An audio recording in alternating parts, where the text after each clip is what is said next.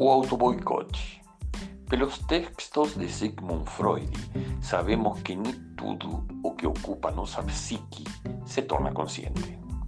Portanto, uma questão importante em qualquer competição é saber até que ponto todo o nosso ser está envolvido na busca pela vitória. O que acontece quando motivações obscuras do inconsciente nos levam a lutar por nossa derrota? Obviamente, teremos problemas. Minha própria experiência como jogador e treinador, no entanto, me diz que há mais coisas em que um competidor se preocupa com a possibilidade de auto-boicote.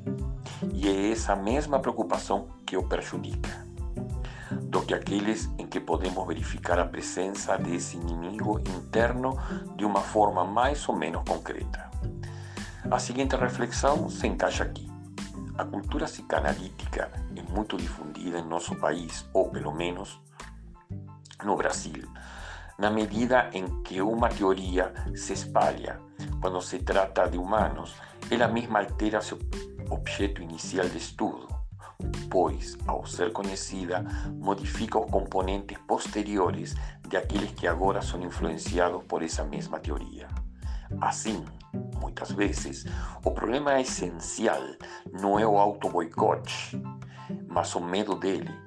Isso é algo que às vezes se torna um problema muito difícil de lidar, tanto no esporte quanto em qualquer outra área. Nesse sentido, o filósofo e escritor argentino José Pablo Feynman destacou: se Borges dizia que a metafísica faz parte da literatura fantástica, ousaríamos dizer aqui que a psicoanálise, referindo-se tudo àquela área oculta, misteriosa, que infiltra-se por toda parte, que nos possui, que nos envia sonhos perturbadores, indesejáveis, que nos divide como Heidi dividiu Jekyll. Faz parte da literatura de terror. Estou convencido de que, para a grande maioria dos jogadores de xadrez, a melhor maneira de combater o alegado autoboicote é simplesmente não acreditar nele. Diferente e mais positivo é registrar atitudes específicas que nos prejudicam durante a guerra e combatê-las. Nesse sentido, há jogadores que tomam decisões precipitadas e impulsivas, outros que são excessivamente inseguros, outros que perdem facilmente a atenção, etc.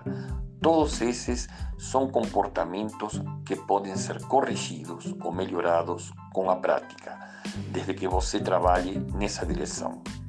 Normalmente, essa é a melhor maneira de desenvolver autoconfiança e aumentar nosso potencial competitivo.